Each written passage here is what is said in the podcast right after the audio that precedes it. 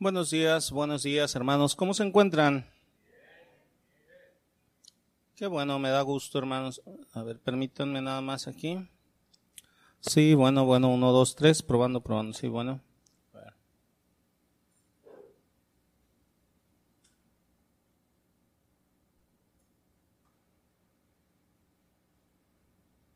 Sí, bueno, bueno, bueno, sí, bueno.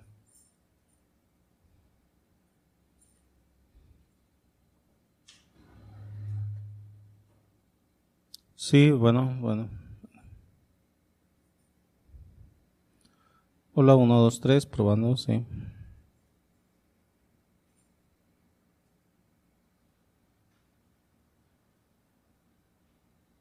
Sí, bueno. Ahora sí, hermanos, este vamos a continuar con la serie Los últimos tiempos, ya vamos por la recta final. Vamos por la enseñanza número ¿Cuál? 17 según. Así como es primera de Pedro, segunda de Pedro, esta es 17 según tú. Ah, ok. Eh, vamos por la número 17, edad este, de la serie de los últimos eh, tiempos. Ahí los que no hayan tenido oportunidad de estarla escuchando, se la recomiendo. Eh, es escatología pura, ¿verdad? Ahí están todas las enseñanzas en, en eh, Facebook, en YouTube, ¿va? Vamos por favor a Apocalipsis capítulo 20.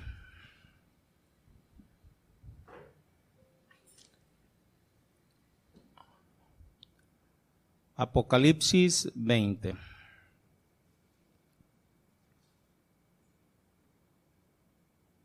¿Ya lo tienen, hermanos? Dice, vi a un ángel que descendía del cielo con la llave del abismo y una gran cadena en la mano y prendió al dragón, la serpiente antigua, que es el diablo y Satanás, y lo ató por mil años. Y lo arrojó al abismo y lo encerró y puso su sello sobre de él para que no engañase más a las naciones hasta que fuesen cumplidos mil años. Y después de esto debe ser desatado por un poco de tiempo. Y vi tronos y se sentaron sobre de ellos los que recibieron facultad de juzgar y vi las almas de los decapitados por causa del testimonio de Jesús y por la palabra de Dios, los que no habían adorado a la bestia ni a su imagen y no recibieron la marca en sus frentes ni en sus manos. Y vivieron y reinaron con Cristo mil años. Aquí nos vamos a detener. Y vivieron y reinaron con Cristo mil años. Bueno, le vamos a seguir tantito. Pero los otros muertos no volvieron a vivir hasta que se cumplieron mil años. Esta es la primera resurrección. Bienaventurado y santo quien tiene parte en la primera resurrección. La segunda muerte no tiene potestad sobre estos, sino que serán sacerdotes de Dios y de Cristo y reinarán con mil, con Cristo mil años. Y cuando los mil años se cumplan, Satanás será suelto de su prisión y saldrá a engañar a las naciones que están en los cuatro ángulos de la tierra, a Gog y a Magog a fin de reunirlos para la batalla, el número de los cuales es como la arena del mar. Y subieron sobre la anchura de la tierra y rodearon el campamento de los santos y la ciudad amada y de Dios descendió fuego del cielo y los consumió. ¿Va? Ahora sí, hasta aquí. Miren, hermanos, la semana antepasada, hace 15 días, que fue la última enseñanza que di de esta serie, Estuvimos hablando de este capítulo, este capítulo 20, ¿va? Edad, este. Eh, eh, yo les comentaba que los primeros versículos de este capítulo 20 eh, nos muestran una gran esperanza para nuestro futuro. Esta gran esperanza que Dios ha preparado para aquellos que le aman. Este, yo les comentaba hace 15 días, les decía, imagínense nada más, imagínense por un momento un mundo en, en, donde domina la justicia, donde domina el bien, un mundo donde no existe la injusticia, un mundo donde todos son tratados de manera justa. Un mundo donde ninguna corte da un veredicto injusto o inmerecido. Imagínense un mundo donde todo lo verdadero, todo lo justo, todo lo noble en cada área de la vida y de la sociedad sea puesto ahora sí en el trabajo, ¿verdad? Que todo esté bajo un control absoluto y dirigido hacia lo que es bueno, ¿va? Imagínense, hermanos, un mundo donde exista la paz total, duradera, donde abunde el gozo, donde la salud sea generalizada, donde las personas vivan cientos de años, así como en el principio, así como antes del diluvio.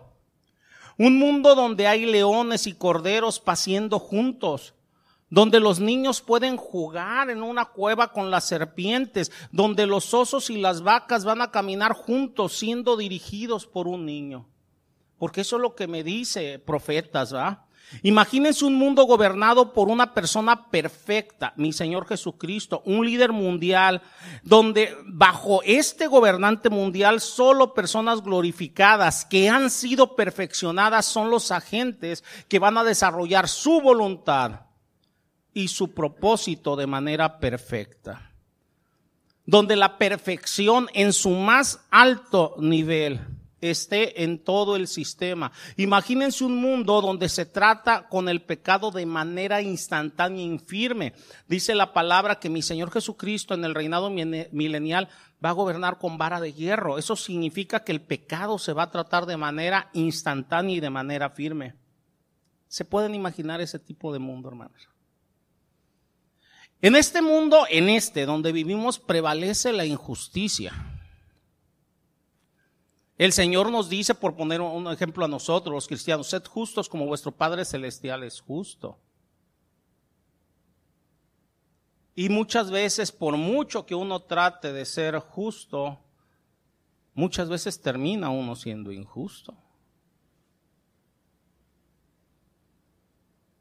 Pero en ese momento no. ¿Por qué? Porque los que estén gobernando con mi Señor va a ser gente, o sea, que ya resucitó. Por eso dice la palabra bienaventurados los que sean participantes de la primera resurrección. Pero también va a haber personas, como me marca la, palabra, que, que van a estar vivas en ese momento. Los que fueron ahora sí y los que quedaron vivos después de la tribulación y la gran tribulación, ya vimos el juicio de las naciones, ya vimos cómo fueron apartados las ovejas de los cabritos, ya vimos todo eso. Entonces, por eso les recomiendo, si no han escuchado la serie, escúchenla. Ahorita ya vamos por el final de la serie.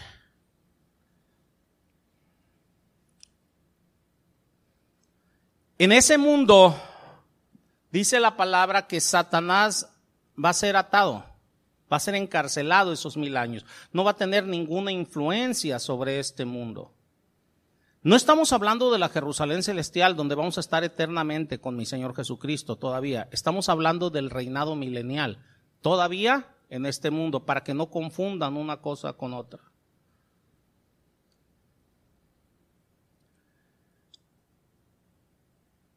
Pero el versículo 7, que es donde empezamos ahorita la enseñanza, dice que cuando los mil años se cumplan, cuando termine ese reinado milenial, que es lo que estuvimos tratando hace 15 días, Satanás será suelto de su prisión. Va a ser suelto de su prisión.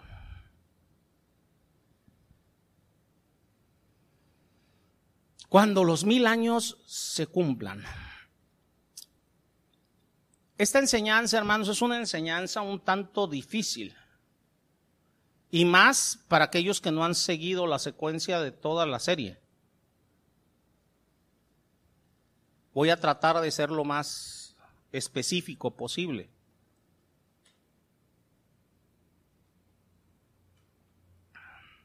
El reinado milenial está caracterizado, hermanos, porque Satanás no está allí durante esos mil años. Ese es el carácter del reinado milenial. Pero termina el reinado milenial y Satanás es suelto otra vez de su prisión. Cuando los mil años se cumplan, Satanás será suelto de su prisión.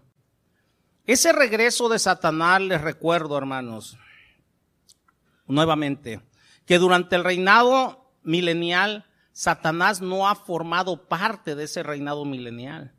no está allí en el reinado milenial. Por eso es que se alcanzaron esos niveles de justicia, esos niveles de perfección, esa utopía en este mundo. Pero no nada más Satanás, los demonios, ningún demonio va a estar aquí en este mundo. Ningún demonio.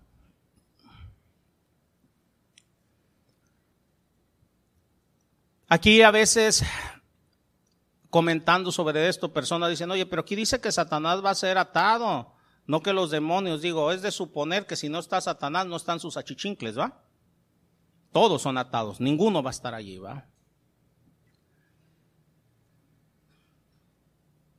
Todo el sistema de Satanás va a estar sujeto, encarcelado durante el reinado milenial. Pero esa atadura de Satanás, hermanos, finaliza cuando se vayan a cumplir los mil años. La palabra no nos dice cómo, tan solo nos dice que cuando se cumplan los mil años Satanás será liberado de su prisión. No sabemos cómo será liberado, simplemente sabemos que será liberado. Y la realidad en lo que a mí concierne no me interesa cómo va a ser liberado, solo sé que va a ser liberado. Aquí viene una pregunta, hermanos. ¿Por qué es liberado Satanás? ¿Por qué va a ser liberado? Si ya había sido atado. Si ya en el reinado milenial, cuando empieza el reinado milenial, no hay un solo no creyente en este mundo tanto los que resucitaron como los que continuaron vivos, los que tuvieron hijos, los que resucitaron, esos ya no tienen hijos, pero los que resucitaron, este, eh, eh, y los que estaban vivos y tuvieron hijos, o sea, todos eran creyentes. No hay uno solo que no sea creyente, puesto que el juicio de las naciones me dice que todos los no creyentes fueron destruidos. Entonces aquí la pregunta justa es, ¿para qué sería liberado Satanás? ¿Por qué lo liberaría Dios? Déjenme decirles, hermanos, que cuando empecé a cuestionarme esto, vi que la respuesta es muy evidente. Regreso al punto. Ninguna persona que no sea salva entrará al reino, al reino milenial. Repito, todavía no hablo de la Jerusalén celestial. ¿eh? Ninguna persona que no sea salva entrará al reino, al reinado milenial. Si ustedes consideran todas las profecías con respecto a ese día del Señor, ese día es indiscutiblemente en contra de los impíos. Todos los impíos morirán. Eso significa que las únicas personas que entrarán en el reino son aquellos que son creyentes. Tanto judíos como gentiles, judíos que mi Señor Jesucristo salvó. La restauración de Israel. Mi Señor gobernando desde Israel Apocalipsis 12 nos dice cómo mi Señor oculta a un remanente de Israel en el desierto para que el anticristo no pueda hacerles daño. Esos son los que van a estar vivos cuando empiece el reinado milenial. Son los que pertenecen al Señor. También nos habla de gentiles que han llegado a la fe de mi Señor Jesucristo durante el periodo de la tribulación. O sea, tribulación y gran tribulación. Me habla de todo eso. Mi Señor Jesucristo le va a permitir a un gran número de personas escapar. Ahora sí, de todos los embates del anticristo, de todos los embates de la bestia. O sea, les va a permitir creer a pesar de todos los juicios que van a tener lugar aquí en la tierra, ellos tomarán cuerpos, ahora sí, este, eh, eh, eh, físicos, van a tener cuerpos, o sea, no diferentes a los de nosotros. Ellos estarán entrando al reino de manera física normal. Los que fueron arrebatados regresan, regresan ya con cuerpos, ahora sí, restaurados, renovados. Sí, sí, sí, sí nos entendemos, los que ya habían sido muertos, los santos que habían sido muertos, resucitan. Pero los que quedaron aquí vivos entran al reino, o sea, con sus cuerpos normales, como el tuyo y como el mío, como los tenemos ahorita.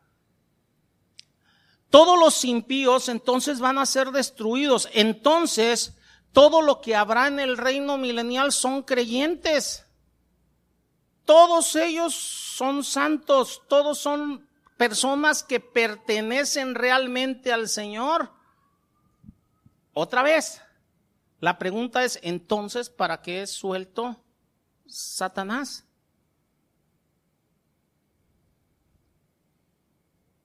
Voy a hablarles más de esto. Fíjense, en Isaías 60, 21, hablándome de, de las personas que van a habitar en el reino,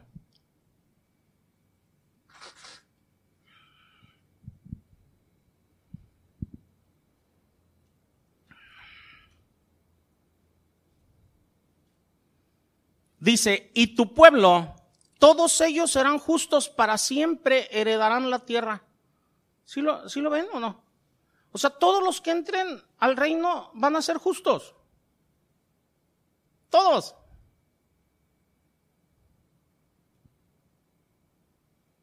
Si, si nos vamos a Apocalipsis 19, 21, después de lo que viene siendo la matanza del Valle de Mejido, la matanza del Armagedón, como lo quieran llamar, dice Apocalipsis 19, 21, dice, y los demás fueron muertos con la espada. O sea, todos los que no creyeron fueron muertos. O sea, no hay un solo punto en la escritura donde me diga que un solo no creyente sobrevive al día del Señor. O sea, todos los que entran al reino son creyentes. Pero ahí les va. Ellos los que no murieron, los que no fueron arrebatados, pero son creyentes y entran al reino, tanto judíos como gentiles, llegan al reino, pero tienen hijos. Si nos estamos entendiendo, no los que resucitaron, ellos ya no pueden tener hijos. No los que fueron arrebatados porque ya les dieron, o sea, cuerpos renovados. Ellos ya no pueden tener hijos. ¿Acuerdan que dice el Señor que, eh, en la resurrección vamos a ser semejantes ángeles? Ni se casarán ni se darán en casamiento. Ya, los que resucitaron, ¿verdad? Pero los que entraron vivos, aunque son justos, aunque son creyentes, van a tener hijos. Recordemos un dato. Aquí las condiciones son perfectas. La tierra ya fue renovada después de todas las condiciones apocalípticas. La tierra fue renovada, fue restaurada. Ya estuvimos viendo por ahí en la enseñanza 12, 13, si mal no me acuerdo. O sea, que va a ser renovada a condiciones antes del diluvio. Para que esas condiciones permitan que las gentes puedan vivir cientos de años, como dice la palabra que vivían antes del diluvio. Las condiciones eran diferentes. Todo era diferente antes del diluvio.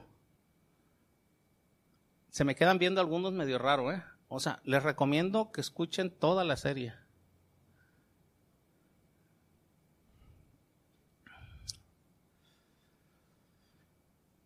Como las condiciones son perfectas, ellos empiezan a proliferar y viven por mucho tiempo y empiezan a tener muchos hijos. O sea, se vuelve a, empezar ahora sí a multiplicar la gente en la tierra en ese periodo de mil años.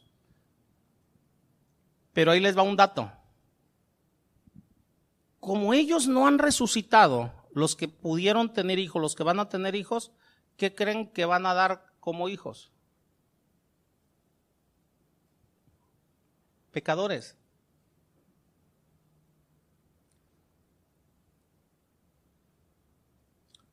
Tú puedes ser una persona salva en este momento. ¿Estamos de acuerdo? Bueno, yo, yo considero que todos los que están aquí son salvos. Bueno, eso digo yo. Amén, hermanos. Aunque sean fe. Amén. Amén. Ok. Ok. Pero tú, aunque tú seas salvo, si tú tienes un hijo en este momento, ¿qué crees que va a ser tu hijo? ¿Un salvo o un no salvo? Van a ser como pecador. ¿Sí nos estamos entendiendo o no? Aunque las condiciones sean perfectas, aunque el gobierno sea perfecto porque va a estar gobernando mi Señor Jesucristo, van a nacer pecadores. Porque lo único que puede producir un ser vivo, descendiente de Adán, que no ha resucitado, y si resucitamos no nos podemos casar, ¿sí nos estamos entendiendo? Son hijos pecadores, ¿o no es cierto? Entonces, allí está la respuesta. Satanás va a ser suelto precisamente por eso. Ahora, las condiciones en el mundo en esos mil años van a ser perfectas, van a nacer niños en condiciones perfectas. ¿Qué creen? Condiciones perfectas como las condiciones que había en el paraíso terrenal. Se me quedan viendo. ¿No me creen? Fíjense bien. Adán y Eva, Adán, hecho a imagen y semejanza de Dios, ¿o no? Dios iba al huerto del Edén de tarde en tarde, platicaba con, Adán, le dio mandamientos, o sea, condiciones en este mundo perfectas, o sea, eh, la tierra no, no, no había sido maldecida, no producía espinas, no producía cardos, o sea, él podía comer de todo lo que había en el huerto, ¿o no? No había pecado en el mundo, o sea, condiciones perfectas. ¿Y qué produjo el hombre? Pecado. Las condiciones en el reinado milenial van a ser perfectas. Pero como todavía las personas, aunque hayan sido redimidas, aunque sean salvos, aunque sean justos, los que van a estar viviendo allí, los que no murieron, los que no resucitaron, van a ser personas caídas y los hijos van a ser pecadores, pecadores que van a necesitar ser salvados. Y aquí es donde entra lo sorprendente. Mientras que muchos de ellos vendrán a la fe de Cristo, muchos de ellos, de los hijos de esos que van a estar viviendo en el reinado milenial, no van a creer. Déjame decirte una cosa. Tú y yo, creo yo, somos salvos. Amén. Ok. Es obligación de Dios que todos tus hijos crean. O que todos mis hijos crean. Ellos tienen que creer por sí mismos. Nosotros tenemos que exponerles el Evangelio y ellos van a decidir si creen o no creen. Lo mismo sucede en el reinado milenial. Lo mismo sucede. Hijos que necesitan ser salvados y muchos de ellos, aunque vivan en un mundo perfecto, en un gobierno perfecto, un mundo perfecto y un gobierno perfecto, como Adán y Eva en el paraíso. Si nos estamos entendiendo porque mi Señor Jesucristo va a estar gobernando aquí en este mundo, muchos no van a creer.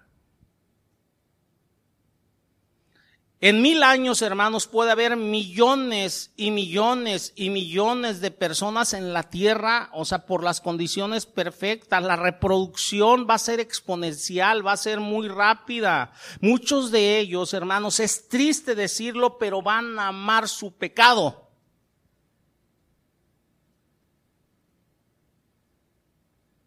¿Cuántas personas ustedes creen?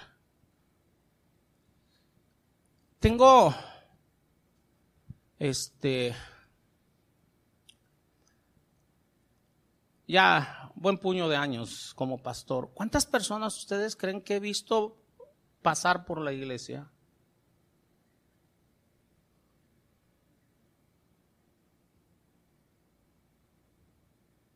Y no se imaginan a cuántos de ellos he visto que aman su pecado, aunque se llamen cristianos como los escribas y fariseos que se llamaban creyentes de Dios y amaban su pecado. Si en un mundo perfecto, gobernado por Cristo aquí en la tierra, en el reinado milenial, no todos van a creer, porque Dios les va a dar esa decisión, van a amar su pecado, muchos de ellos. La gente puede estar en el mejor lugar en este mundo, con los mejores expositores de la palabra, en la mejor iglesia. Y aún así no van a estar contentos porque aman más su pecado.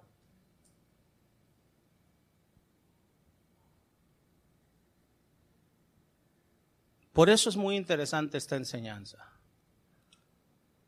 Esto al que quiera oír y quiera entender le va a dar muchas explicaciones.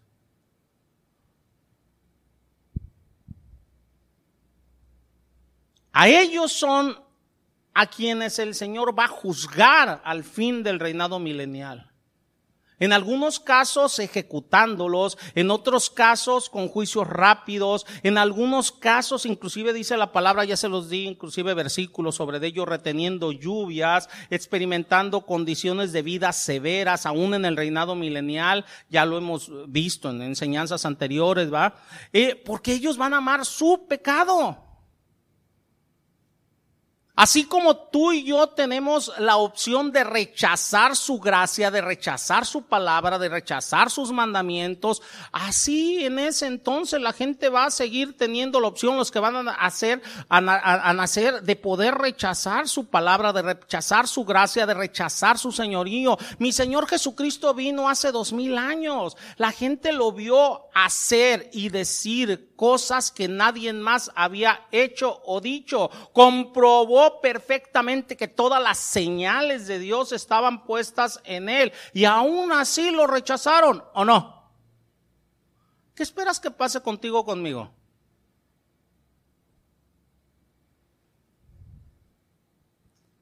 Si rechazaron al rey de toda la tierra y lo van a volver a rechazar en el reinado milenial. En realidad, hermanos, es sorprendente pensar acerca de esto. Mi Señor Jesucristo gobernando en un universo totalmente renovado, teniendo poder absoluto sobre todo y sobre todos, a pesar de que van a estar en un mundo perfecto en el reinado milenial. A pesar de que esas perfecciones gloriosas son manifestadas a través de la persona y voluntad de Cristo y a través de todos los santos glorificados, se va a llevar a cabo la voluntad de Dios. Eso lo vimos eh, hace 15 días. A pesar de que todo es exactamente del modo que debería de ser. Todo va a estar bien, todo va a ser pacífico, no va a haber más guerras. Va a imperar la justicia en su totalidad. Las armas de todos, o sea, van a ser martilladas y se van a convertir en asadones. Todo va a ser prosperidad. Todas las economías del mundo van a estar muy bien en el reinado milenial.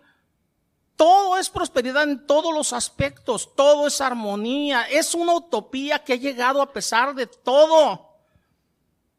Y a pesar de todo, va a haber muchísimos que van a rechazar a Cristo.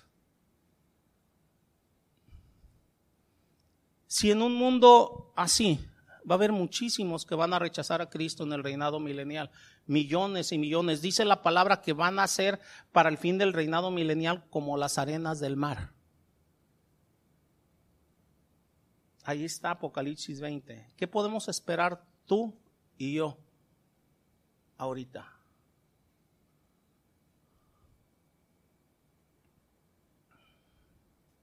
¿Por qué es importante hacer este recordatorio, hermanos? Porque es importante entender por qué las personas rechazan el someterse a la voluntad de Dios, aunque digan que siguen a Dios, porque muchos siguen a Dios simplemente por una vil conveniencia. Guardan los mandamientos que quieren y los que no, no los guardan. Y eso es rechazar a Cristo. La respuesta es sencilla, porque aman más su pecado.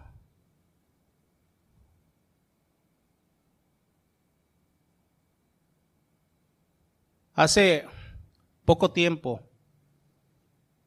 en una reunión de son unas personas, o sea, que quisieron por ahí este, meter eh, acusaciones en contra mía y todo, y las metieron y todo una persona de ellas decía, una mujer, decía, este, eh, es que nos dice el pastor, o sea que este, si vamos a, acusarlo, decirlo algo, que lo hagamos con la palabra. Y pues nosotros no sabemos la palabra. ¿De quién es el problema? ¿De ellos o mío? De la persona que no estudia la palabra. Porque si tú quieres saber lo que es pecado y lo que no es pecado, necesitas estudiar la palabra. Pero una persona como ella, que no estudia la palabra y que se va nada más a lo que le gusta o lo que no le gusta, es una persona que rechaza a Cristo. Porque ama más su pecado. Por eso es importante hacer este tipo de recordatorios. Por eso nosotros debemos de ver, juzgar y hacer las cosas siempre conforme a la palabra. Hay pecadores rebeldes que aunque se llamen cristianos, aman más su pecado. Y el problema, hermanos, no es el mundo en el que viven. El problema es que aman más su pecado. El problema no es la iglesia donde están. El problema no es quién esté al frente. El problema es que aman más su pecado. Ese es el problema. Yo me atrevería a decir, hermanos, que hay gente en esta sociedad hoy en día, muchos de ellos, millones de ellos, que escogerían mejor este tipo de sociedad o aún una sociedad peor a la que estamos viviendo antes de una sociedad gobernada por Cristo, donde se aplique y se imparta la justicia de manera inmediata. Preferirían una sociedad como esta que justifica el pecado, que justifica las faltas, o peor que esta, antes de ser gobernados por Cristo. ¿Qué pasó esta semana? No sé si vieron las noticias. En un parque de diversiones en México, dos homosexuales, o sea, se dieron un beso y los del parque de diversiones les dijeron, retírense. El mismo gobierno de la Ciudad de México se pronunció en contra del parque de diversiones por la falta de tolerancia. El parque de diversiones se tuvo que disculpar. Hubo manifestaciones, hubo hasta un besotón fuera del parque con homosexuales. Cuando el parque de diversiones, o sea, no puede tener la libertad por el amor o por el negocio, si ustedes quieren, de que la mayoría de los que están en el parque son familias de poder poner sus propias leyes.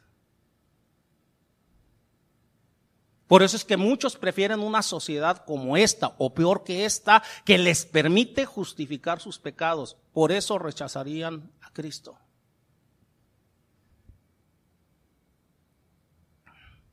En Romanos 8:7 la palabra me es muy clara. Los designios de la carne son enemistad contra Dios. En el reinado milenial, ellos van a tener extensas pruebas a su alrededor de que mi Señor Jesucristo es Dios. Tendrán amplias pruebas a su alrededor de que Él es el Salvador. Mi Señor habitando mil años en esta tierra, gobernando directamente. Ellos tendrán extensos beneficios de su bondad, de su generosidad, de su misericordia, de su gracia para con ellos. Pero a pesar de todo eso, le rechazarán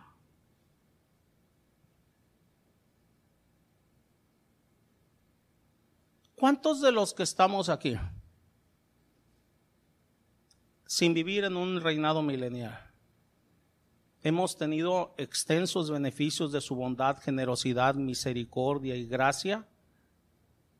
Y aún así van y pecan voluntariamente o rechazan mandamientos voluntariamente.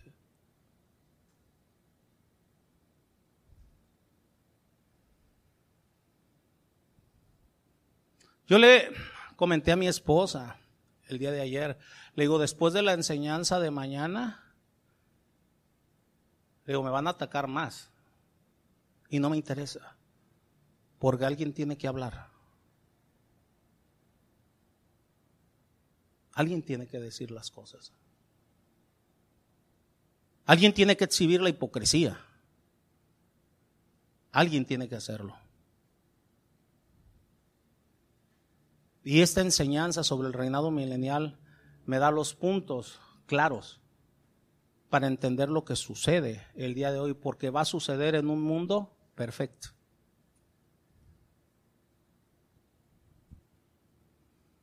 La gente en el reinado milenial va a tener todo tipo de evidencia del poder milagroso de mi Señor Jesucristo, de su juicio rápido, de su equidad. Pero tal como los pecadores obstinados que estaban en la tierra cuando mi Señor Jesucristo vino la primera vez, ellos le van a rechazar. Tal como los pecadores obstinados que han existido desde el principio de los tiempos, le van a seguir rechazando. Mateo 12, 24 dice acerca de mi Señor Jesucristo. Fíjense bien, ¿eh? La gente nada más por su necedad dijo acerca de mi Señor Jesucristo, este no echa a los demonios fuera, perdón, no es si no echa a los demonios fuera, sino por Belcebú, príncipe de los demonios. ¿Qué dijeron? Es demoníaco. Matémosle. Prefirieron a un homicida, a Barrabás, y a mi Señor Jesucristo dijeron, crucifíquenle. Los que una semana antes le vitoreaban. Por aquí en la iglesia ha pasado gente que a mí me ha dicho, pastor, nada más para que nos entendamos, para que vean cómo es el mundo, que me ha dicho, pastor, usted es mi padre espiritual, usted me ha enseñado, usted esto y usted el otro. Llorando literalmente, ¿ah? dándole gracias a Dios porque eh, eh, eh, los puso aquí. Y poco tiempo después, mandando cartas a diestra y siniestra, diciendo, este no es de Dios, aquí no hay amor en la iglesia. ¿Ustedes creen que me sorprende eso? Después de lo que han hecho con mi Señor Jesucristo y después de lo que van a hacer en el reinado milenial. No, hermanos. Como no debe de sorprenderte a ti. Y como debemos de cuidarnos tú y yo de guardar la palabra, pase lo que pase, suceda lo que suceda. Aquí la pregunta es, con los de Mateo 12:24, con mi Señor Jesucristo, ¿cómo podrían llegar ellos a esta conclusión de que mi Señor echaba a los demonios por causa de Belcebú? La respuesta es fácil, porque amaban su pecado. Quien ama su pecado siempre va a defender su pecado. Siempre va a decir, no estoy haciendo nada malo, no le estoy haciendo daño a nadie, ¿por qué se meten conmigo? ¿Por qué me prohíben esto? ¿Por qué aquello? O sea, siempre el que ama su pecado va a defender su pecado. Mi Señor Jesucristo fue odiado porque les decía, ustedes escribas y fariseos son esto, esto, esto y esto otro. Ustedes escribas y fariseos son hipócritas. Y ellos porque amaban su pecado, se fueron en contra del Señor. ¿Qué crees que van a hacer cuando tú o yo expongamos el pecado de los demás, se van a ir en contra tuya y mía, porque aman su pecado, así como se van a volver a ir en contra de mi Señor Jesucristo, aunque esté gobernando aquí, en el reinado milenial. ¿Se dan cuenta?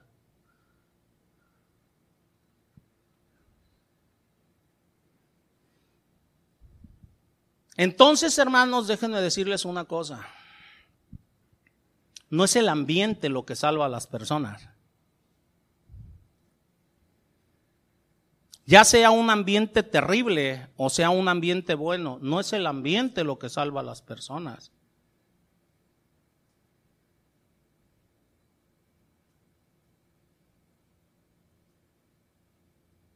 Rechazaron a mi Señor Jesucristo la primera vez que vino. Mi Señor dio un vistazo la primera vez que vino. ¿Cómo sería un mundo perfecto? ¿Por qué les digo que dio un vistazo? De cómo sería un mundo perfecto. Él básicamente eliminó la enfermedad de Palestina. Llegaba a poblaciones donde sanaba a todos. Perdonó el pecado una y otra vez con demostraciones de poder, día tras día. Mi Señor Jesucristo enseñó la verdad, demostró la bondad, la generosidad, creó alimentos para aquellos, o sea, que no tenían que comer. Les dio nos dio una pequeña demostración de lo que sería el reino. Alimentó con pescado y panes a un lado del mar a miles de personas multiplicando las cosas. dio principios para una vida recta, rica, gratificante. Pero en cuanto mi Señor predicaba en contra de su pecado, les hablaba de frente en contra de su pecado, en cuanto tuvieron la primera oportunidad, clamaron por su sangre porque amaban su pecado.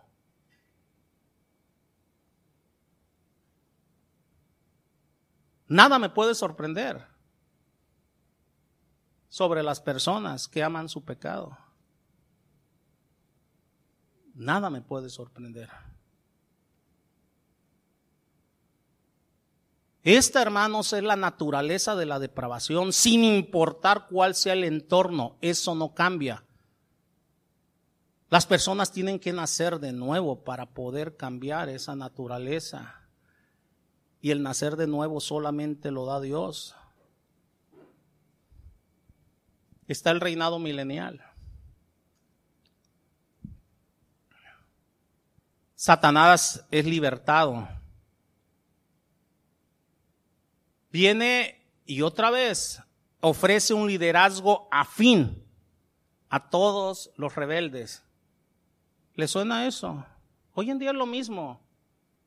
Ayer estábamos mi esposa y yo viendo videos. Videos sorprendentes. Tenía mucho que no me metía a ver videos. Nos metimos a ver un, ratito videos. Edad, este, eh, eh, Gente, por poner un ejemplo, este, siguiendo por decir este, a, la exmujer de, de Maldonado, diciendo que a punta de dólares los mete al cielo. Diciendo, o sea, que ella tiene la facultad de, en pocas palabras, de maldecir a las personas o bendecirlas, en pocas palabras, palabras más, palabras menos.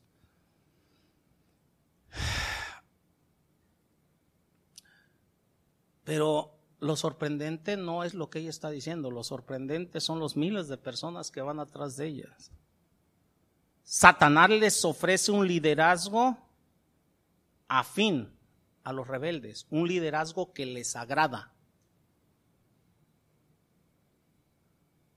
Es más agradable escuchar, ven, trae tu ofrenda y eres salvo, a decir, deja de pecar obedece a tu Dios, sométete a tu Dios. ¿Se dan cuenta? Veíamos otros modas, o sea, que no había visto yo como este, eh, lo de la alberca ungida. ¿Ya la vieron lo de la alberca ungida? Mujeres, o sea, ungiendo albercas, o sea, se avientan a la alberca, o sea, y, la gente les avienta ropa ahí para que la ropa sea bendecida y con la ropa empieza a rociarlos con el agua de la alberca ungida. Y digo yo, qué marihuanadas son estas, pero la gente vitoriando y gloria a Dios, aleluya. Liderazgos a fin de sus corazones, de acuerdo a sus corazones, de acuerdo a sus pensamientos. Satanás te va a proporcionar un liderazgo de acuerdo a lo que tú quieres, si no te sometes a tu Dios. Te va a proporcionar un liderazgo con el cual tú vas a estar de acuerdo y te vas a someter ahí.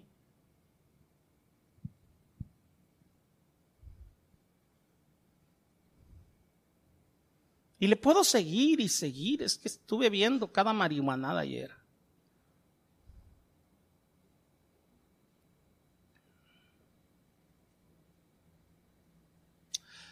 Ha habido gente que pasa por aquí, por la iglesia, y dice, no, ya me voy de aquí de la iglesia porque aquí no hay amor, aquí, aquí, aquí, aquí en casa de oración, Villahermosa.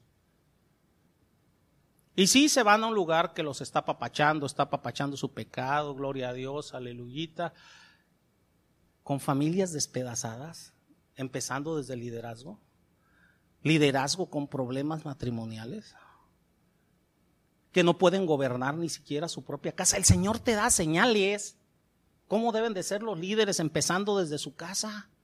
Pero como son personas que son afines a ellos, que aman su pecado, prefieren estar allí. Mírenlos Están muy seriecitos el día de hoy.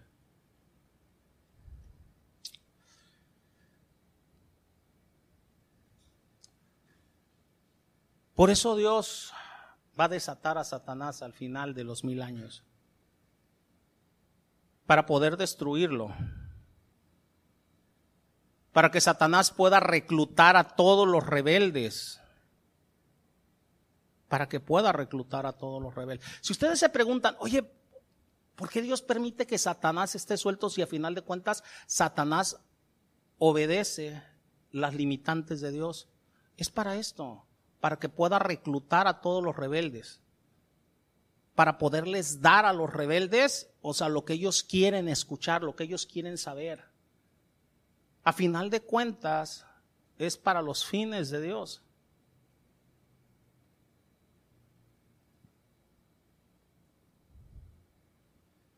¿Qué fueron?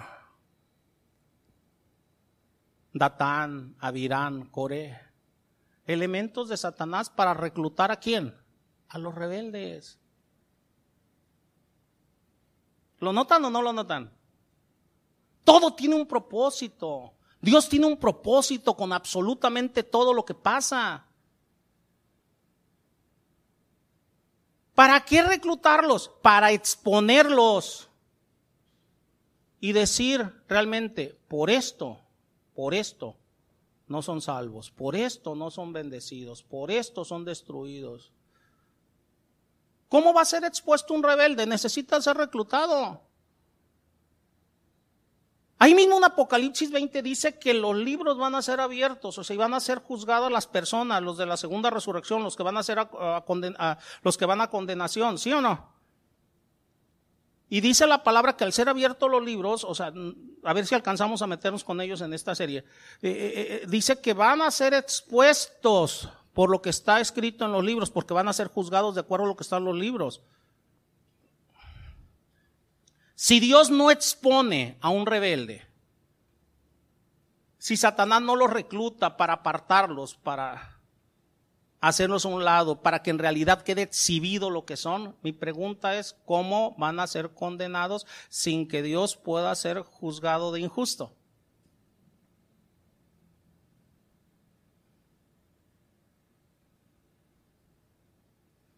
Mi pregunta es, empezando desde cuando mi Señor Jesucristo estuvo aquí la primera vez, ¿qué ¿Qué pretexto podrán tener los escribas y fariseos o aquellos que estuvieron gritando crucificarle cuando vieron todo lo que mi Señor Jesucristo hizo y dijo?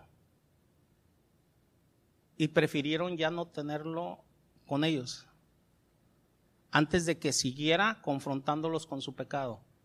¿Qué pretexto van a poner en aquel día? Cuando la evidencia es clara Precisamente por eso tiene que ser suelto Satanás al finalizar los mil años. Porque muchas cosas, o sea, tienen que ser manifestadas en el corazón de las personas. Su rechazo latente por Cristo, por los mandamientos de Cristo, tiene que ser exhibido. Y más, más en las personas que dicen yo creo, como los escribas y fariseos. Más en las personas que dicen yo soy un santo de Dios, soy salvo. Tienen que ser exhibidos. Tiene que ser exhibida su hipocresía, su mentira, su maldad, su rebelión, tiene que ser exhibida. Por eso, esa es la razón por la cual Satanás tiene que ser suelto al finalizar los mil años. Para que sea latente realmente la justicia de Cristo, para que la justicia de nuestro Dios sea evidente. ¿Lo pueden ver?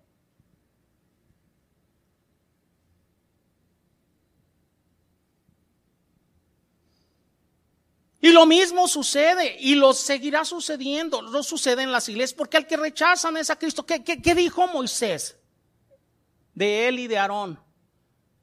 ¿Qué le dice a la gente? O sea, la gente se levantaba en contra de ellos, ¿o no?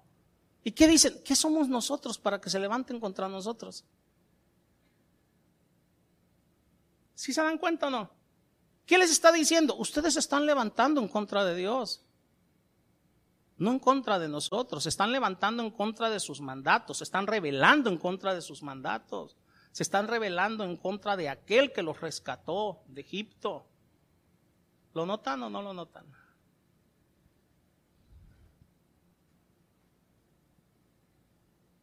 Dios, al finalizar el reinado milenial o en la época de mi Señor Jesucristo, o, en toda la época de la iglesia cristiana, simplemente puede matar a los rebeldes y se acabó.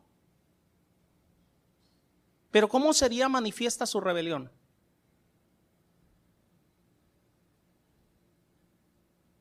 Todo el universo debe de saber y entender que la ejecución o las ejecuciones o los designos de nuestro Dios son justos.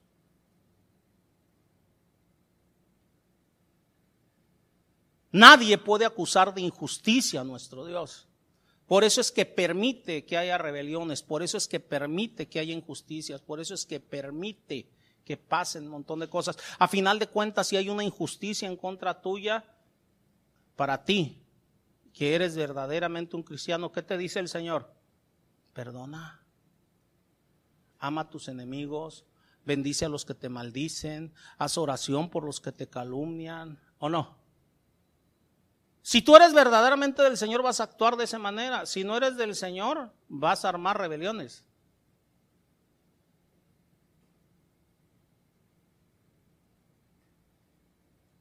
Por eso, aún dentro de las iglesias, dice la palabra muy claramente a los que causan divisiones,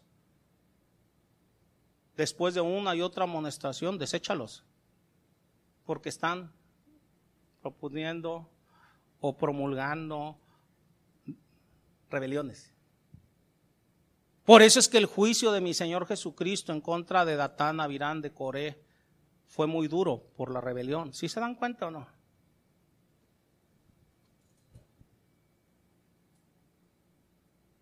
Por eso muestra el Señor su justicia. Por eso es que Satanás al finalizar los mil años va a ser liberado para juntar a todos los rebeldes les va a dar un liderazgo afín. ¿Por qué un liderazgo afín? Un liderazgo conforme a su concupiscencia, conforme a sus propios corazones. Les va a dar un liderazgo que los pueda llevar y pueda sacar realmente lo que hay en ellos, que es luchar contra Cristo, estar en oposición latente, para que esa oposición pueda ser manifestada a todo el universo.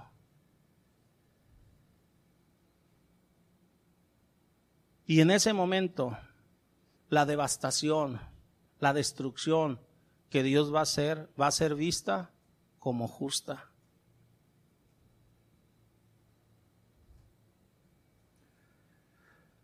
¿Por qué creen ustedes, regresándome y me puedo ir a cualquier parte de la historia, que Dios a los suyos los tiene, a los que realmente son suyos, como seres, como personas que son el blanco de todos. Mi Señor dice, si con el árbol verde hacen esta cosa, ¿qué no harán con el seco? ¿Qué no harán con ustedes? Así es que entiende, si tú eres verdaderamente del Señor vas a ser atacado, difamado, vas a ser un blanco. ¿Un blanco para qué? Para mostrar las injusticias de otros y otros sean realmente juzgados por el Señor de manera justa.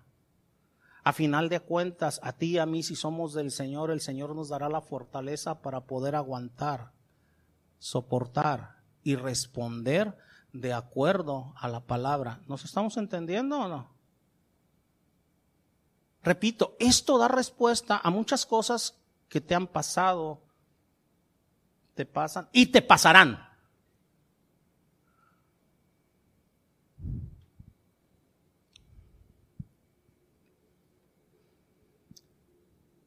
Hermanos, el tema, eso les voy a dar como una nota adicional. El tema relacionado con la salvación nunca carece de información. ¿Desde cuándo tú sabes de la salvación? ¿Desde cuándo el Señor te he informado de una y de otra manera que necesita ser salvo. Nadie puede decir de tus conocidos o de ti mismo, que si llegases a no ser salvo, o si llegasen a, no ser salvos tus conocidos, va a ser por falta de información. No, porque el Señor nos ha dado información a todos. Quiero que entendamos esto. No es la falta de información. Aún Romanos 1 dice que todos tenemos el suficiente conocimiento de Dios para estar sin excusa, aún por las cosas hechas. ¿O no dice así Romanos 1? Entonces no es la falta de información. No es que falte presentarle suficiente evidencia a las personas para convencerlas. ¿A cuántas personas tú les has llevado el Evangelio y les has presentado evidencia con tu vida, con la vida de los demás? Evidencia a través de la escritura. Evidencia suficiente para que sean convencidos mil veces. ¿Acaso no hemos presentado a mi Señor Jesucristo lo suficientemente amoroso o al Evangelio lo suficientemente encantador, convincente o atractivo? ¿Qué más encantador, qué más convincente, qué más atractivo puede ser el Evangelio que Dios perdona a personas injustas? Y no nos está pidiendo absolutamente nada, sino el creer pero a partir de ese creer, el someternos a su palabra, el someternos a su voluntad, ¿o no? Y aún así, la gente sigue revelándose una, otra, otra. Ay, ¿por qué tengo que hacer esto? ¿Y por qué tengo que hacer esto? ¿Y por qué tengo que aguantar? ¿Y por qué tengo que soportar? ¿Y por qué? Por favor, entiéndelo. El único problema con la evangelización es uno, que los pecadores aman su pecado. Ese es todo el problema.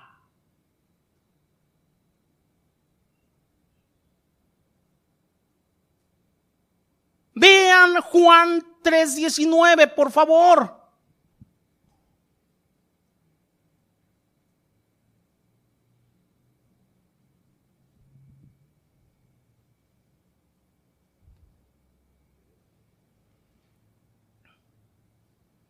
Y esta es la condenación que la luz vino al mundo y los, los hombres amaron más las tinieblas que la luz porque sus obras eran malas. Porque todo aquel que hace lo malo aborrece la luz y no viene a la luz para que sus obras no sean qué? Reprendidas. Cuando las obras de una persona son reprendidas, se enojan. Mas el que practica la verdad viene a la luz para que sea manifiesto que sus obras son hechas en Dios. Ese es todo el problema al exponer el Evangelio. No eres tú, no es la forma en que lo expones, no es que debas de ser más elocuente, no es que debas de, de, de, adornarlo de tal manera para hacerlo atractivo, no es que apapaches al pecador, no es nada de eso, no podemos hacer atractivo el Evangelio más de lo que ya es. Para mí fue un bálsamo el saber que mi Señor me perdonaba. Cuando yo para mí mismo me consideraba una persona que no merecía absolutamente el perdón de Dios. Cuando me expusieron hace muchos años la parábola del hijo pródigo y me expusieron a ese Dios que recibía al hijo a pesar de todo lo que había hecho. Para mí fue un bálsamo. Y dejé de amar el pecado. Pero las personas siguen amando su pecado. Ese es el problema. A mí no me lo expusieron el Evangelio de manera de decirme, sabes que tú y todo. No, simplemente me expusieron la parábola del Hijo Pródigo. Yo dije, quiero conocer a ese Dios. Ese Dios, porque no era el Dios que yo conocía, no era el Dios que a mí me habían expuesto. Isaías 26.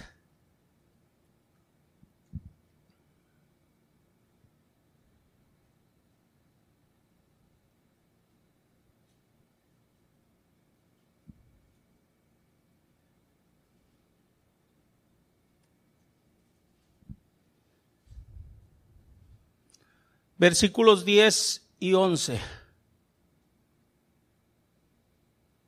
Este es un versículo que deberíamos de tener presentes todos en nuestra mente.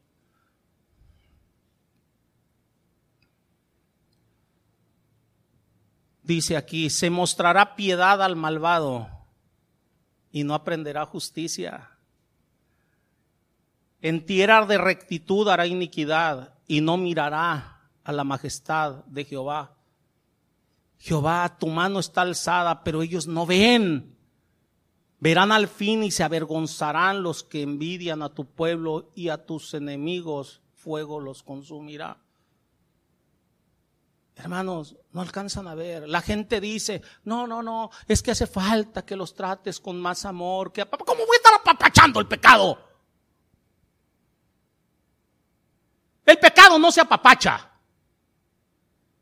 El pecado se expone. Va a haber quien te va a odiar y va a haber quien te va a amar.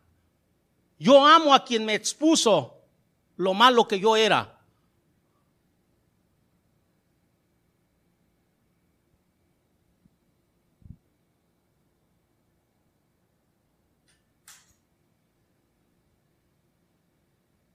Yo amo a mis pastores cuando me exponen mis errores.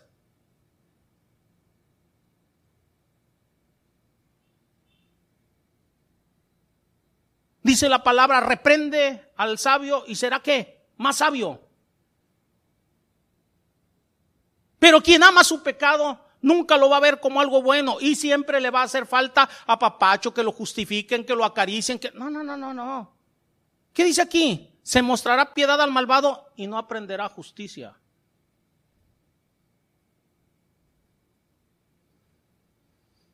En tierra de rectitud hará iniquidad. ¿Qué es lo que va a pasar en el reinado milenial? Los que van a nacer, los que van a rechazar a mi Señor Jesucristo, van a, dar, van a hacer iniquidad, aunque la tierra va a ser una tierra de rectitud.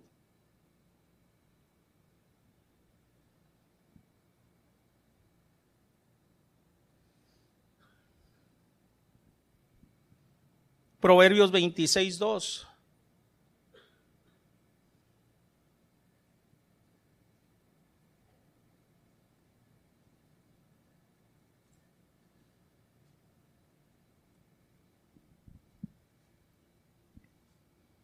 Como el gorrión en su vagar y como la golondrina en su vuelo. Y dice, así la maldición nunca vendrá sin causa. Dirán ustedes, ¿qué tiene que ver? Tiene que ver mucho con lo que les acabo de decir ahorita de... Regrésense para que lo entiendan, para que lo entendamos más. En Isaías 26, ¿va?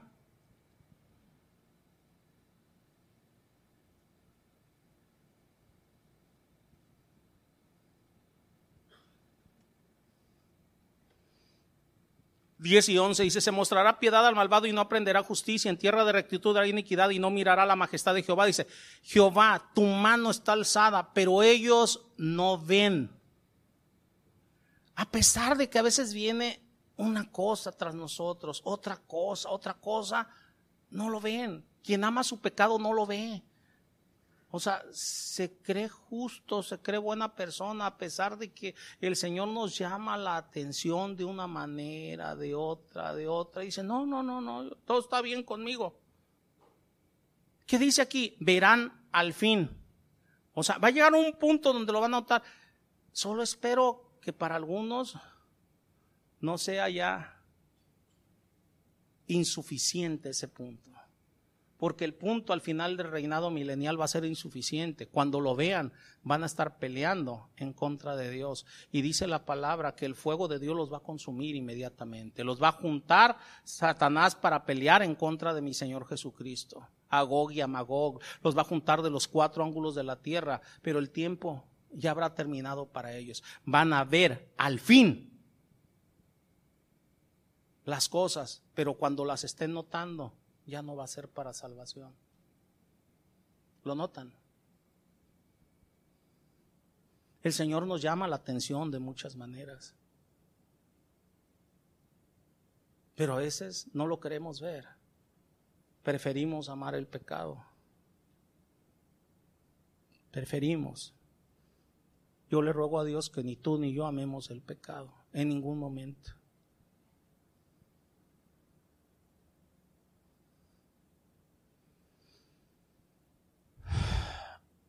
Yo veo cómo gobiernos, personas, familias, instituciones como las escuelas, gastan su energía, su tiempo y su dinero para buscar crear una moral en la cultura o una cultura moral, como lo quieran ver. Pero ni eso mejora el Evangelio. No hay nada que pueda mejorar el Evangelio. Dentro de las iglesias quieren también meter una cultura moral queriendo mejorar el Evangelio. No. Dentro de las iglesias dicen, no, es que vamos a hacernos como ellos para ver a cuántos atraemos. No.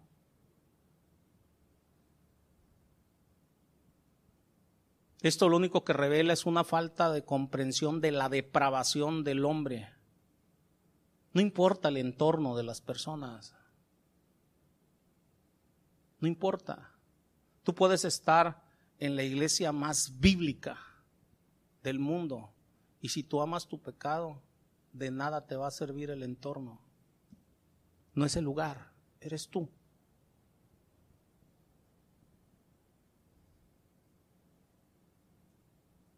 No puede existir en el universo alguien que predique la verdad como mi Señor Jesucristo.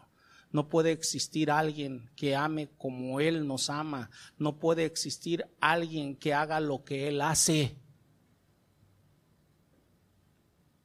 Las gentes que estuvieron cerca de Él en su primera venida tuvieron el mejor entorno, la mejor enseñanza, pero amaron más su pecado. No es el entorno, hermanos no es el entorno.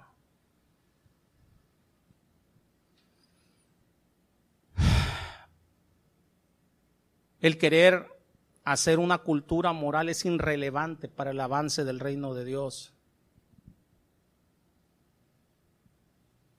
Lo mejor y lo único es proclamar el Evangelio, pero proclamarlo tal como es, que el Señor perdona a quien se arrepiente.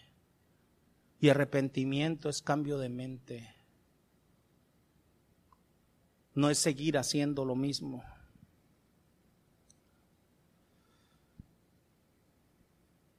Si ustedes consideran, hermanos, a la cultura más moral sobre la tierra, ustedes vean a los países este, eh, eh, que son considerados como los países este, clave, como ejemplo para otras naciones, eh, vamos diciendo como Finlandia, países nórdicos donde eh, casi no hay violencia. Ustedes consideren cualquier país, o sea, con, con una moralidad alta, donde la gente, por poner un ejemplo, eh, puede olvidar, este, platicaba una, una hermana de Japón con mi esposa y le decía, o sea, que había olvidado su celular o qué era, su cartera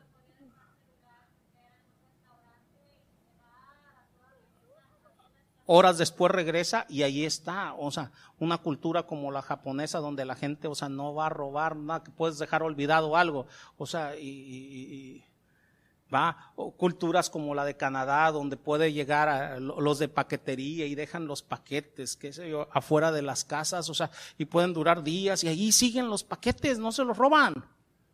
Sí, o sea, una cultura moral, va, este, eh, eh, pero eso no implica que no amen su pecado. Y eso lo puedes ver aún en sus propias leyes. Leyes, o sea, que son permisivas en muchas, muchísimas de las cosas que aborrece nuestro Dios. Homosexualismo, lesbianismo. Ustedes pueden ver una Holanda que fue, si mal no recuerdo, el primer país que legalizó la marihuana, ¿va? donde es legal la prostitución, o sea, a niveles Tremendos, va. Siguen amando su pecado. Y esto es sorprendente. Nosotros en el reinado milenial se va a regresar al ambiente perfecto del huerto del Edén. En el huerto del Edén había solamente dos personas en un ambiente perfecto. ¿Y qué creen? Los dos escogieron su pecado. Y eso me da miedo.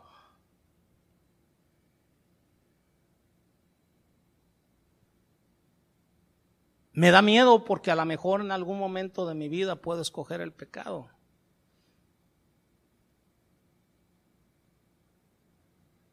Pablo lo dijo de esta manera, no vaya a ser que yo que inscribía tantos quede fuera de la carrera. Me da miedo quedar fuera de la carrera. Yo quiero llegar al final, al punto final que dijo Pablo, he terminado la carrera, saber que la he terminado. Yo no la he terminado. Y mientras no la termine, puedo quedar fuera de ella. Pueden decir algunos, ¿se puede perder la salvación? No, cuando el Señor te la da. Yo soy salvo en fe, pero estoy en este mundo. Y puedo fallarle a mi Dios.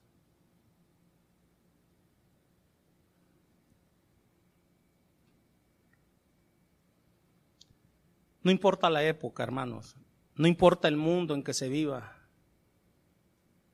Las personas depravadas aman el pecado. No importa si se llaman cristianas, si se llaman creyentes o no. No se necesita Satanás.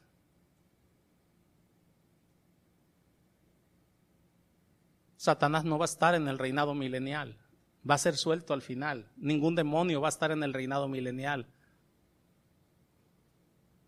Yo le ruego a Dios que personas que toda la culpa del pecado se le echan a Satanás escuchen esta enseñanza, porque no se necesita Satanás para sacar lo malo del corazón.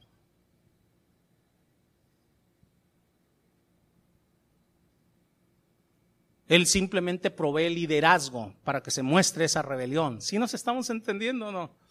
Entre otras cosas, no se necesita Satanás. Satanás va a estar ausente en el reinado milenial.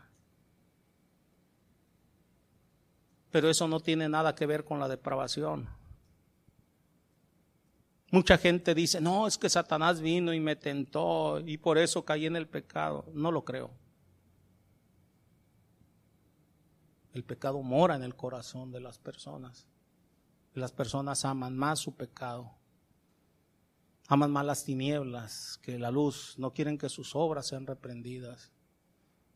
Ha habido personas que a mí me dicen, pastor, fíjese que sucedió esto, pero no quiero yo que, que, que, que platicar con la persona o con la, eh, con la que tuve problemas. no quieren que las obras sean reprendidas, no quieren que las cosas sean sacadas a la luz, aman más su pecado. Si ahorita Satanás estuviera atado, aún así caerías en pecado. Si Dios no está en tu corazón. El único que nos detiene de pecar es Dios. Cuando nosotros nos sometemos voluntariamente, cuando dejamos de poner obstáculos a sus mandamientos, cuando nos dedicamos a lo que debemos de dedicarnos. La vida del cristiano es estudio y oración. Es buscar acercarnos más a Dios. La palabra es muy clara, dice, por nada estéis afanosos, sino de que tus oraciones sean escuchadas tus rogativas con acciones de gracias. Ese debe de ser mi afán, estar presente delante de mi Dios. No es el mal, no es el entorno, no es el lugar, no es otra persona. Hay gente que aquí ha dicho, no, es por culpa del pastor, por culpa de los líderes, por culpa... No, no, no dejen de estar con sus marihuanadas. Y si me escuchan, mejor.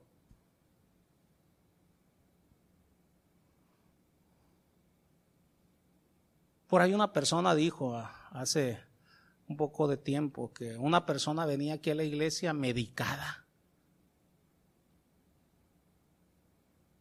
Que porque me tenía miedo.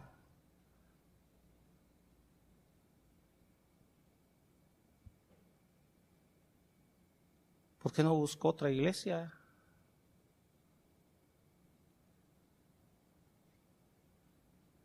¿Qué dice la, la palabra? Este, que a qué es a lo único que le debe de temer el hombre, a su pecado, ¿ah? Lo dice de otra manera, lo dice Jeremías. ¿Cómo va el versículo? ¿De qué se lamenta el hombre? ¿De qué se ha de lamentar el hombre? Lamentese de su pecado.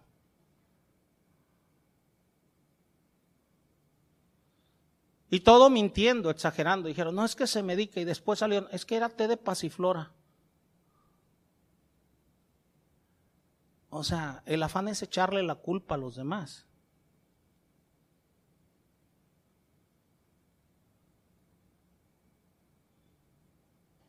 Pero el té de pasiflora entonces, ni siquiera la persona me lo dijo a mí. O sea, no es medicamento, punto número uno. Y punto número dos, este, eh, esta persona tenía problemas muy graves en su familia.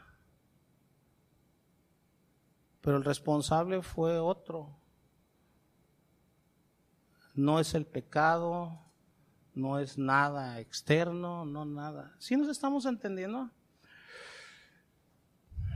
Siempre las personas van a buscar culpables cuando aman su pecado. No es nada externo, nada lo que va a hacer que tú peques. No hay nada externo que pueda hacer que yo peque. No hay nada externo.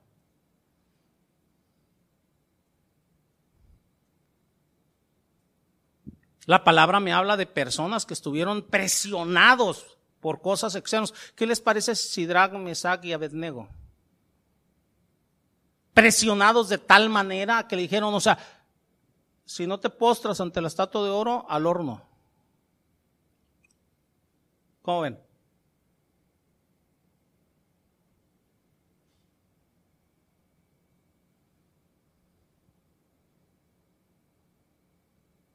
Pero Daniel junto con ellos desde el principio habían acordado el no contaminarse.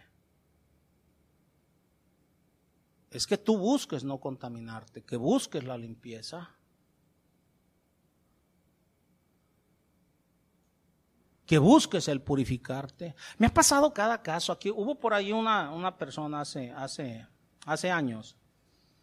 Este, eh, que un pastor los trajo eh, para que recibieran enseñanzas aquí a la, a la iglesia de servidores. Y el primer día que vinieron, el primer día, ¿eh? el primer día.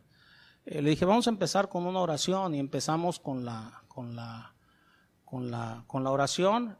Y estaba en plena oración cuando este, la señora le decía a su esposo, oye, un lápiz, una pluma, un esto. Le dije, cállese, estamos en oración. No, no, pero es que voy a ocupar un lápiz. Digo, cállense y sálganse.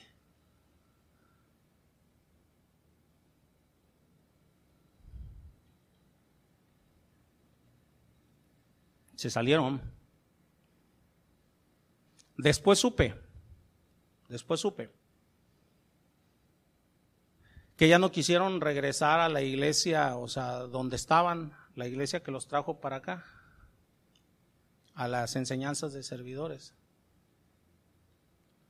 Entonces, una persona que estaba allí presente dice, no, pastor, es que usted la regó con eso. Ah, ok.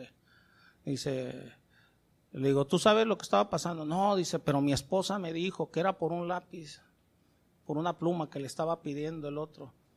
Le digo, ah. En ese momento me quedé callado. Tan hubo distracción que su esposa supo de qué se trataba. Imagínense si hay distracción cuando una persona está hablando o está haciendo otra cosa en una oración. Y eso me demostró, fue correcto lo que hiciste, para que no vuelva a suceder nada de esto. Si no, la esposa no lo hubiera dicho, no, es que andaba buscando esto, aquello. Si nos estamos entendiendo o no, debemos aprender. a dedicar el tiempo a lo que debemos dedicarlo en el momento que debemos de hacerlo. Va a haber personas que estén de acuerdo o no. Hubo un tiempo, pero no lo voy a hacer ya, donde quise evitar todo este tipo de cosas, comentarios, pero las personas aman más su pecado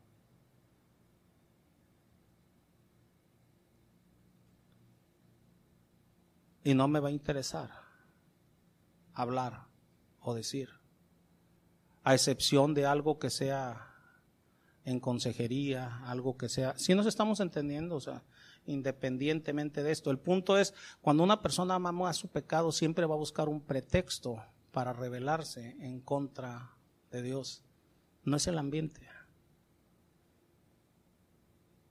Siempre van a buscar en contra de quién o a quién culpar por alejarse de Dios o por alejarse de las cosas. Hay gente que culpa al diezmo. Dice, no, no, es que todos lados piden diezmo. No, yo no voy a dar. Y por eso se alejan. Hay gente que dice, no, no, no, es que en las iglesias puros hipócritas. Le digo, no te preocupes, siempre hay espacio para uno más, ven.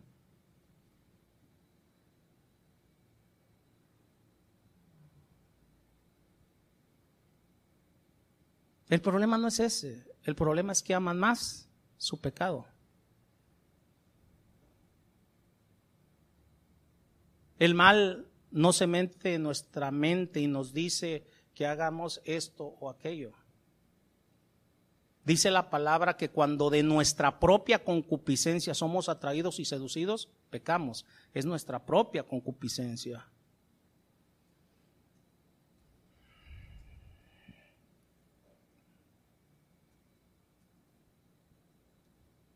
Podemos, les repito, sacar a Satanás del sistema en este mundo y sin embargo la depravación sigue ahí, como va a seguir en el reinado milenial. Podemos poner al hombre con su depravación en un ambiente perfecto y aún así amará más el pecado porque es su naturaleza. Es su naturaleza. Esto es la depravación. No es que alguien sea tan malo como pueda ser, sino que el hombre ama su pecado.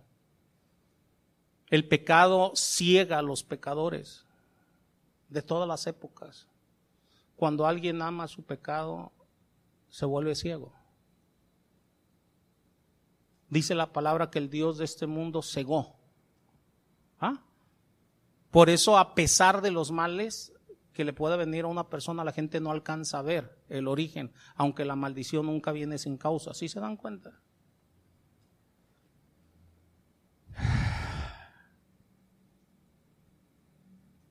Se puede hacer lo que ustedes quieran por una cultura moral en nuestro México lindo y querido, pero eso no va a redimir a nadie. No va a cambiar a los pecadores. Lo único que puede cambiar es el Evangelio y cuando la gente cree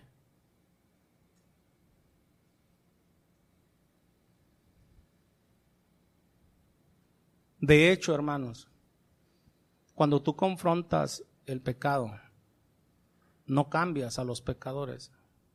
A quien ama su pecado lo haces enojar. Lo enfadas. Y lo haces enojar. Mi Señor los hizo enojar de tal manera que desearon su muerte. Y lo llevaron a la cruz por confrontar el pecado.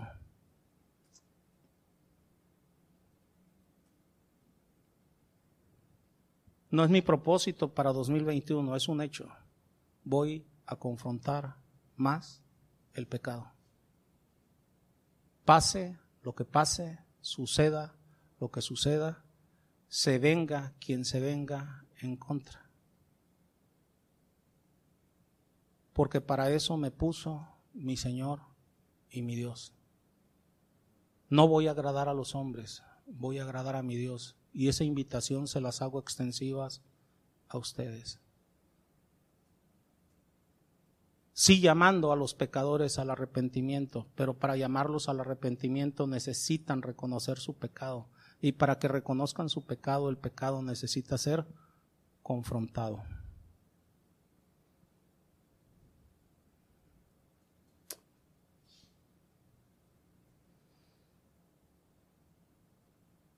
En el reino milenial, hermanos, van a surgir algunas generaciones, aunque la gente va a vivir cientos de años, de asesinos potenciales de Cristo. Simplemente Satanás va a ser suelto para organizar esa rebelión. ¿Sí se dan cuenta o no?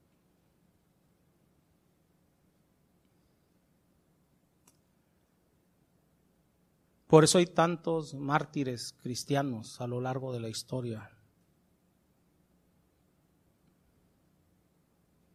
Reinado milenial, la depravación del hombre no va a estar afectada por el ambiente, ni por la maldad desesperada de Satanás, ni por el odio de Satanás a Dios a través de Cristo.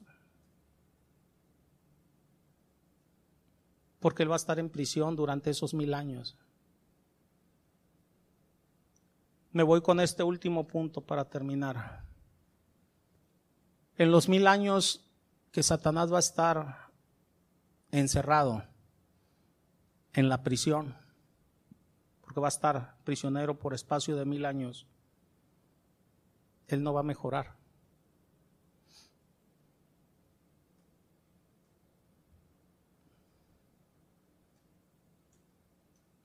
Él no va a em-, mejorar, va a empeorar después de los mil años va a salir más desquiciado que nunca. Cuando Satanás sea liberado del foso, luego de los mil años, va a surgir tan malvado como siempre y más hostil que nunca. Él no cambia. ¿Cuál es el punto aquí? El infierno no cambia a las personas. El castigo no cambia a las personas.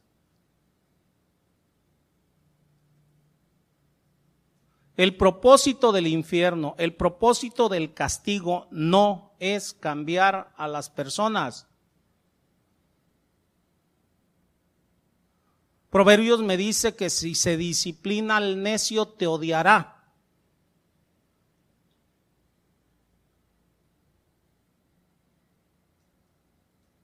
El castigo no cambia a las personas. Cuando se disciplina al necio y muestra su odio es para mostrar lo que es él.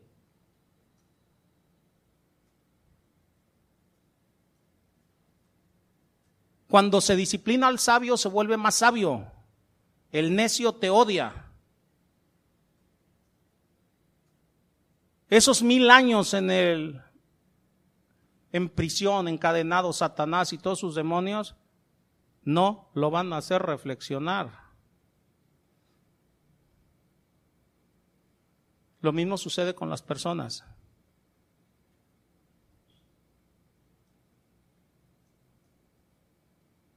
El castigo no cambia a las personas. Muestra realmente su necedad, quiénes son. Les, les pongo un ejemplo. Vean Deuteronomio 28. Vean Levítico 26. Levítico 26 te dice, por ahí del versículo 14 en adelante, te empieza a dar una serie de males sobre las personas. Y dice, y si no corriges, Dios traerá qué? ¿Te va a castigar qué? Siete veces más.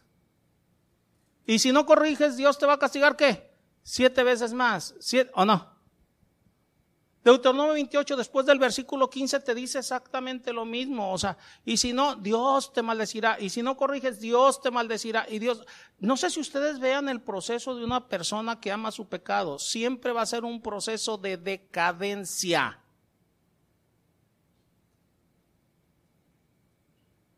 Porque ama su pecado.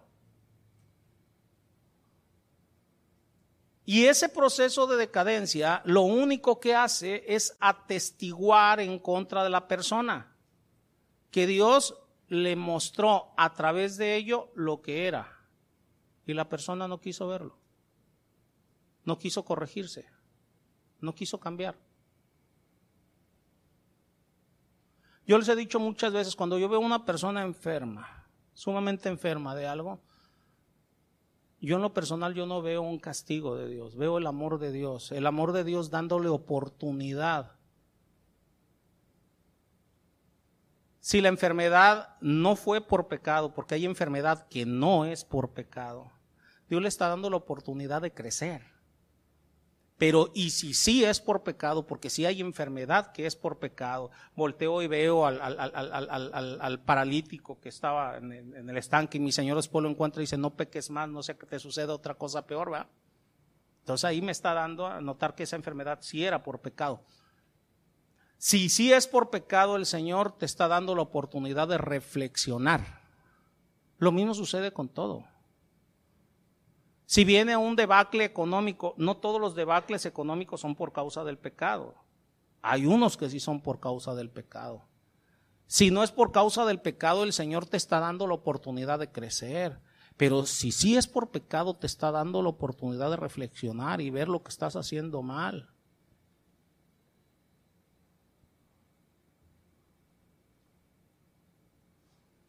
Cuando yo empezaba en las cosas del Señor, yo tenía muchas cosas que corregir en mi vida, demasiadas cosas que corregir en mi vida. Y hubo un tiempo, fueron algunos añitos donde eh, eh, el Señor apenas me daba lo indispensable. Nunca me faltó, pero me daba lo indispensable. Pero hubo una época en ese espacio, hubo cosas que el Señor me quiso mostrar para acercarme más a Él. Y fueron de gran bendición porque aprendí a depender de Él. ¿Sí me entienden? Pero hubo otros periodos fuera de un periodo larguito que el Señor me enseñó, donde yo pecaba. O sea, había unas cosas que no quería dejar todavía y el Señor me sometía económicamente, no me daba. Hasta que hubo un amigo mío que me dijo, Chuy, ¿no te has dado cuenta que corriges esto y se acomoda lo económico? Lo vuelves a hacer y se desacomoda. Hasta que él me lo dijo, hasta que me confrontó. Dije yo, oye, tienes razón.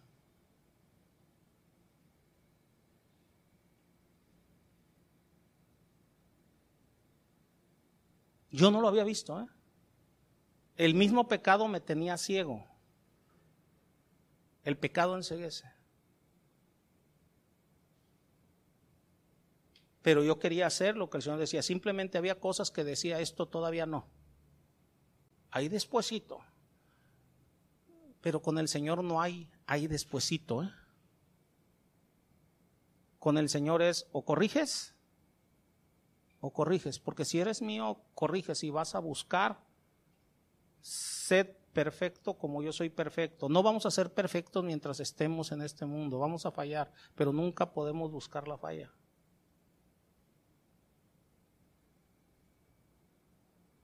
Repito,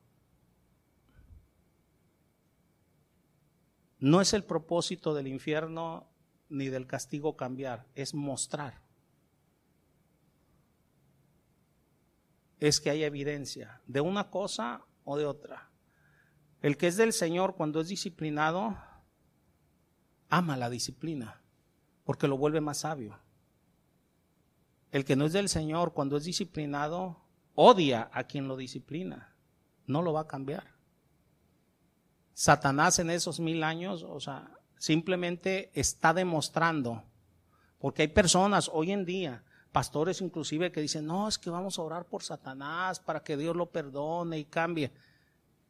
Esos mil, no, no han escuchado, busquen en internet. Hay personas que salen con eso, que son tan amorosos que quieren inclusive el perdón de Satanás. Simplemente esos mil años en prisión están demostrando que Satanás no cambia. No cambia.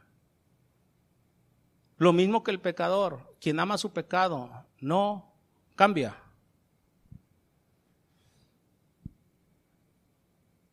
Judas, mi Señor le mostró su amistad hasta el último momento.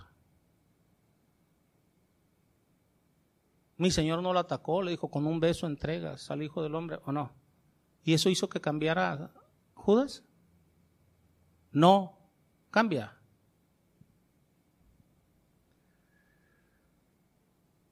Satanás, sus demonios y todas las personas que amaron su pecado en ese reinado milenial se van a juntar al final de los mil años con la intención de matar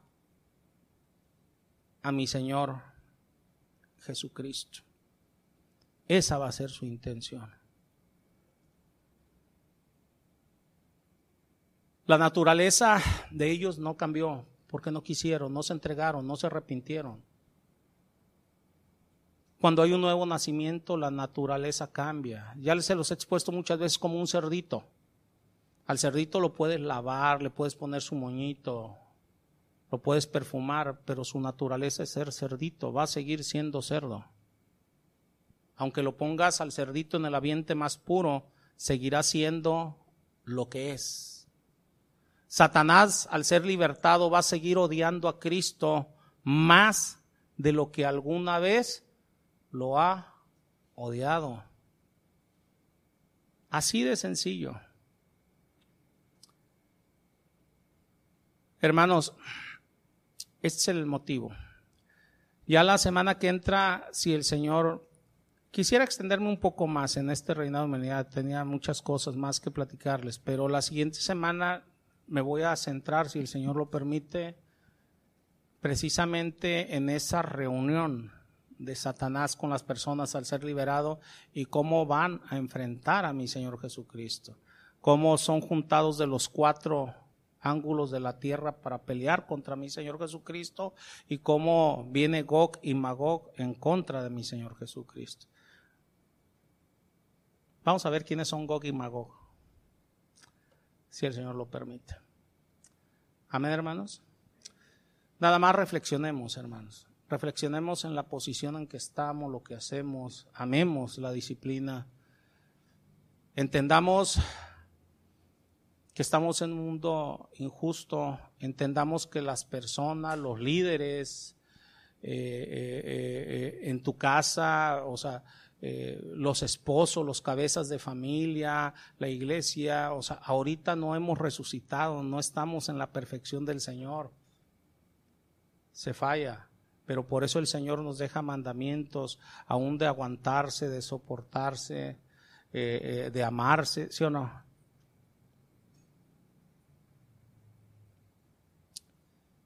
Sigamos las enseñanzas de nuestro Señor y crezcamos cada uno a la imagen de Él. Él nos muestra realmente si estamos creciendo o no. Oremos. Señor, yo te doy gracias en el nombre de Cristo Jesús por esta hermosa enseñanza que nos has dado el día de hoy. Bendícenos cada día más y más con tu palabra, Padre. Guárdanos, Señor, eh, de tono mal, Señor. Apártanos del día malo. Limpia, purifica nuestros corazones. Y yo te ruego, Padre, como te rogó David, Líbranos de nuestros pecados, aun de los que nos son ocultos, Señor. Sabemos, entendemos que muchas veces hacemos alguna cosa indebida aún sin saberlo, Padre. Pero por favor, yo te ruego que nos la muestres y nos dé, Señor, la capacidad de arrepentirnos, Señor, de enmendar, Señor, de corregir para poder crecer a tu imagen, Padre. Esto te lo pedimos, te lo rogamos en el nombre de Cristo Jesús. Amén. Amén.